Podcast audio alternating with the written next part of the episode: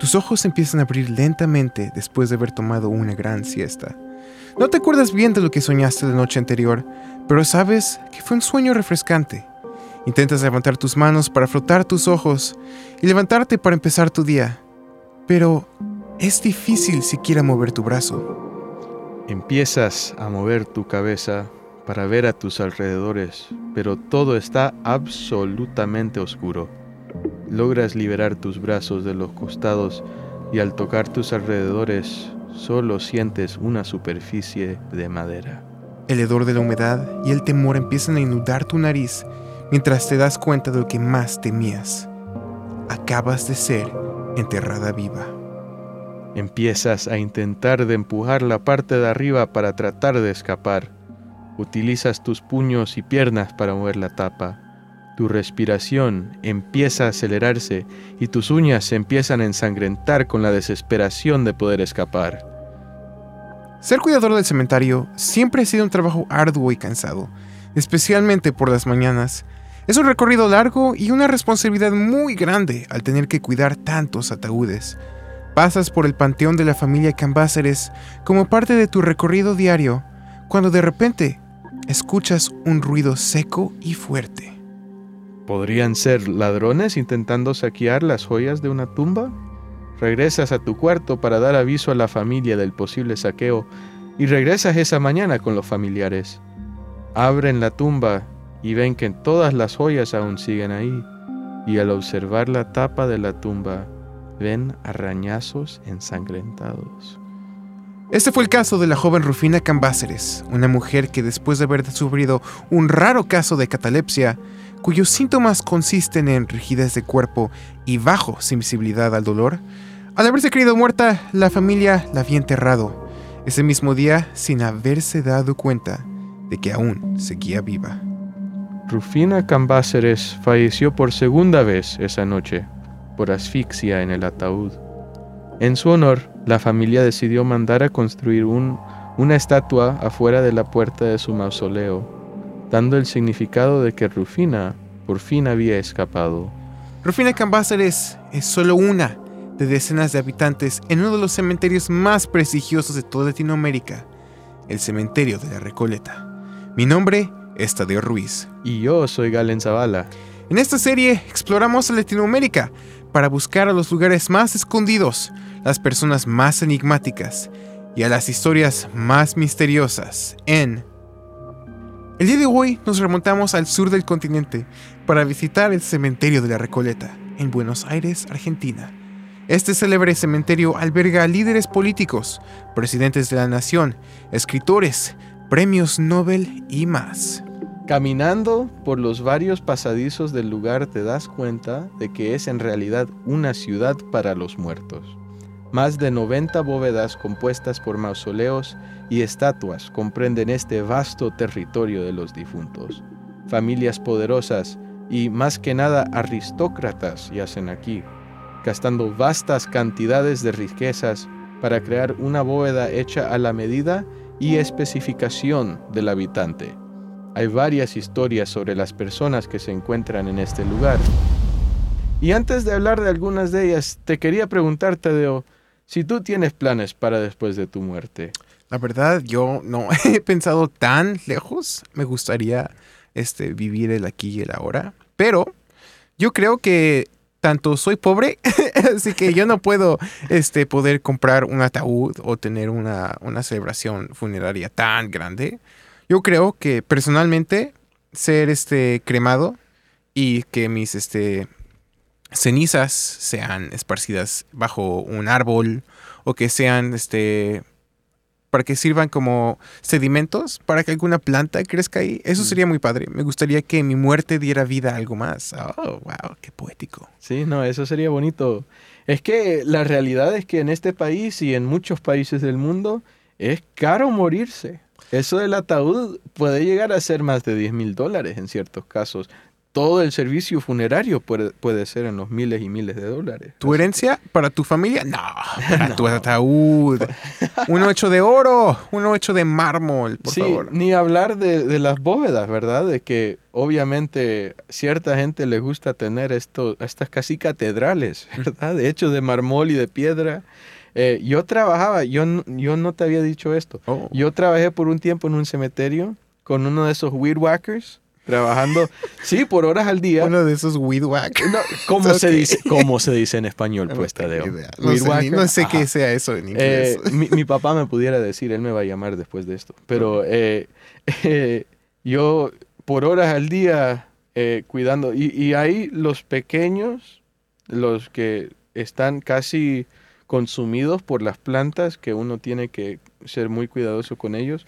Y después hay los gigantescos, los que van a existir por tal vez miles de años, Oh, que van a wow. estar aún en ruinas. Eh, años y años después, estos son los políticos, son eh, la gente... Oye, pues ¿dónde con trabajabas? Wow. Era, era el sistema de eh, cementerios católicos en Louisville. Calvary Cemetery es el más grande. Y ahí hasta uno de los primer ministros de Vietnam del Sur. Está, Wow. e- Esa era, yo creo, la bóveda más grande que vi. Iba tal vez 20 pies de altura.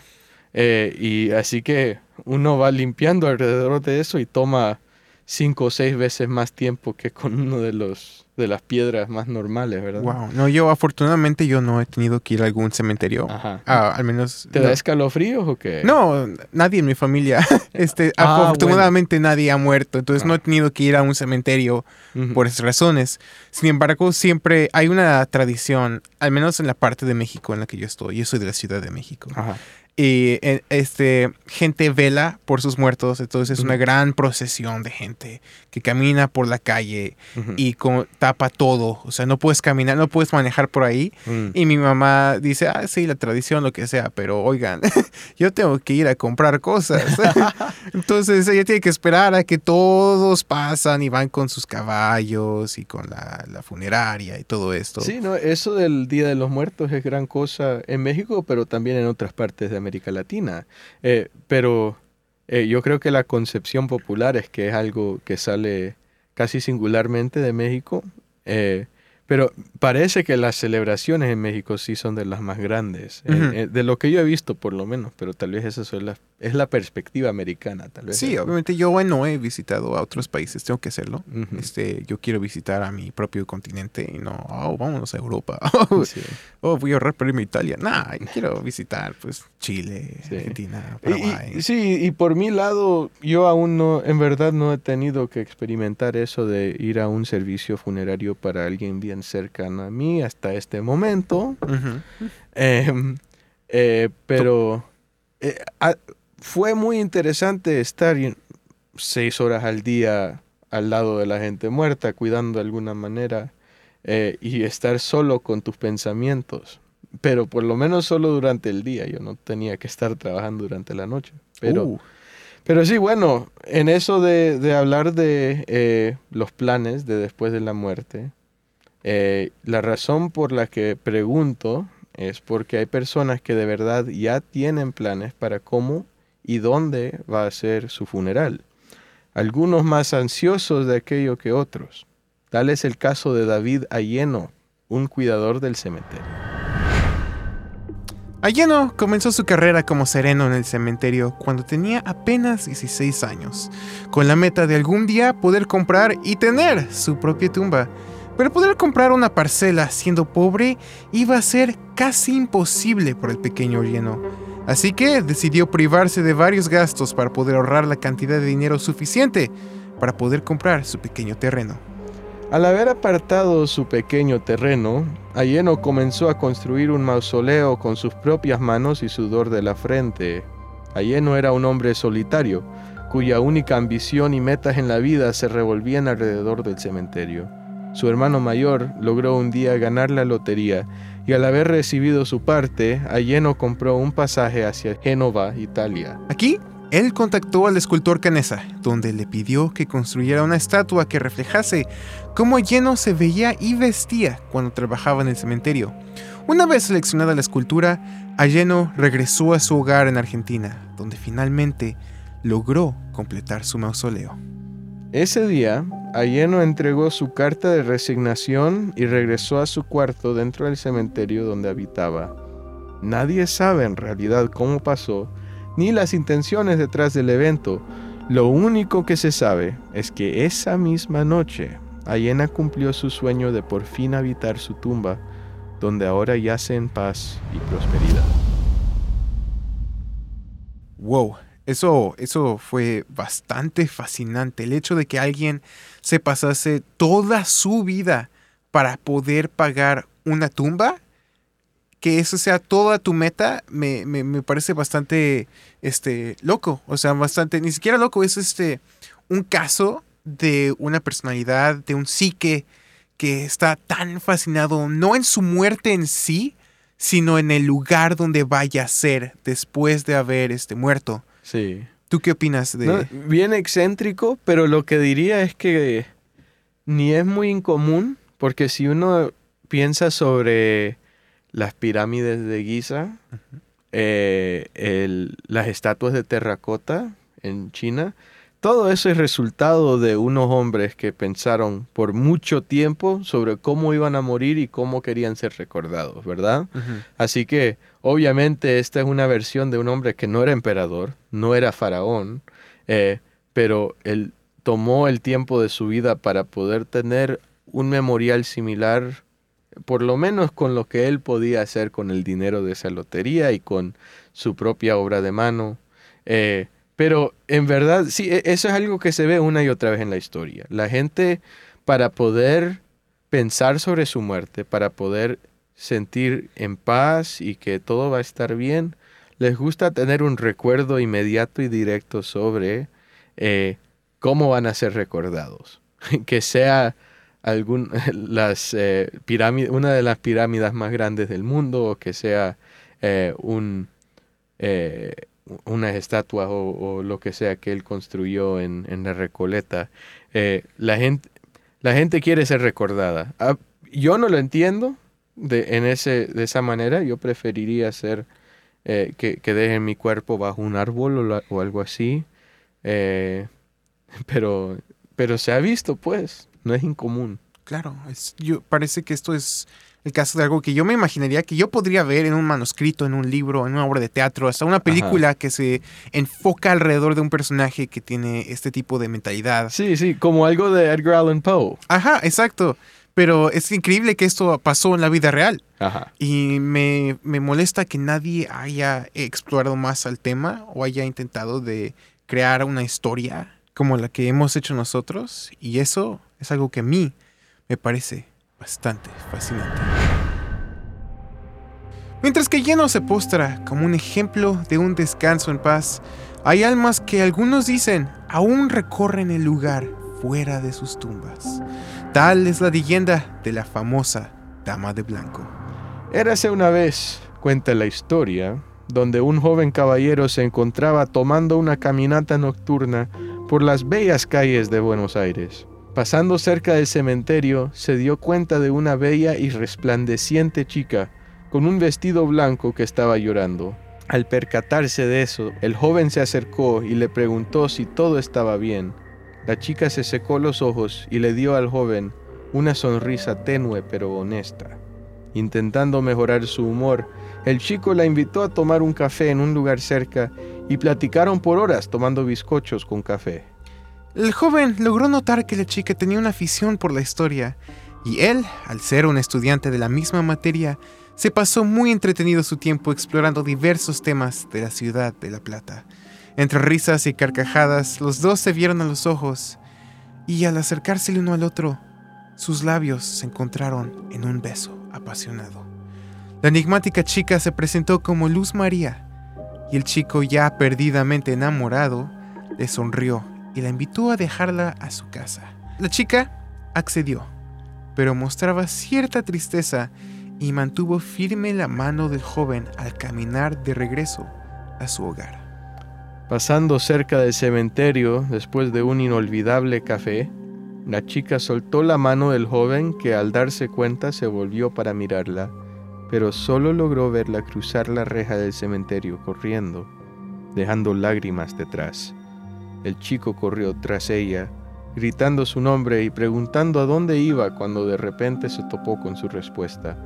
Se detuvo delante de una estatua sobre una placa que simplemente decía, Luz María yace aquí. Ese fue episodio número uno de... estoy súper emocionado, especialmente por el siguiente episodio, porque Galen no tiene idea de qué es, porque yo soy el que escribe el guion, ¿ok? y esencialmente lo que pasa es de que llegamos el día de, de grabar y digo, esto es. Y me dice, wow, está horrendo, déjame volverlo a hacer. y aquí estamos, entonces este, estoy muy emocionado para poder explorar ese tema.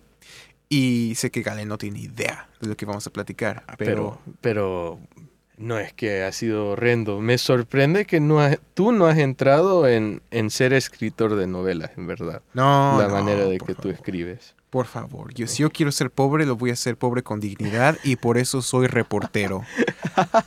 Así que... Ay. Reportero con dignidad, eso me parece que es contradictorio. No, ¿cómo puede ser? No.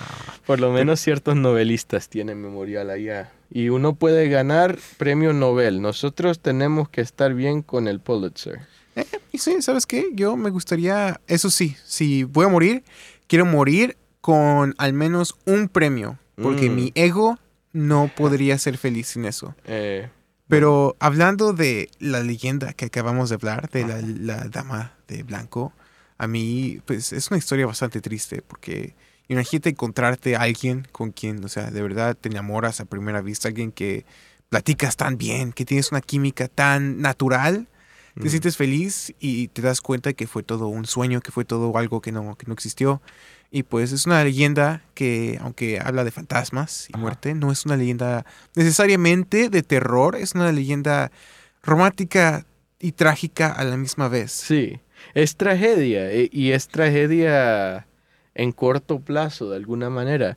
Eh, no se ve el desarrollo necesariamente de los personajes de esta historia. La única cosa que sabemos es esa experiencia casi universal, diría, de encontrar a alguien con quien te sientes que en verdad encajas muy bien eh, y después nunca los ves otra vez. Que no, ni necesariamente tienen que estar muertos como esta muchacha, solo eh, que, que, no los ves otra vez, te encuentras con ellos en una parada de bus o en la biblioteca o, o tomando un café y después nunca los ves otra vez. Eso es tragedia en, en miniatura. Exacto. O la invita, lo, invitas a la persona a salir y dice, no, perdón, yo estoy saliendo con alguien más. Y dices, ah, estás muerto. Está muerto. Para Te mueres. Pero sí, eso, eso es muy triste, pero um, estoy muy emocionado con este proyecto. Muchas gracias por haber escuchado esto. Y sé que van a, no se van a dejar de escucharnos porque van a regresar a más historias que en forma de noticias con su música favorita aquí en KOPN 89.5. Es más que una radio, es radio de comunidad.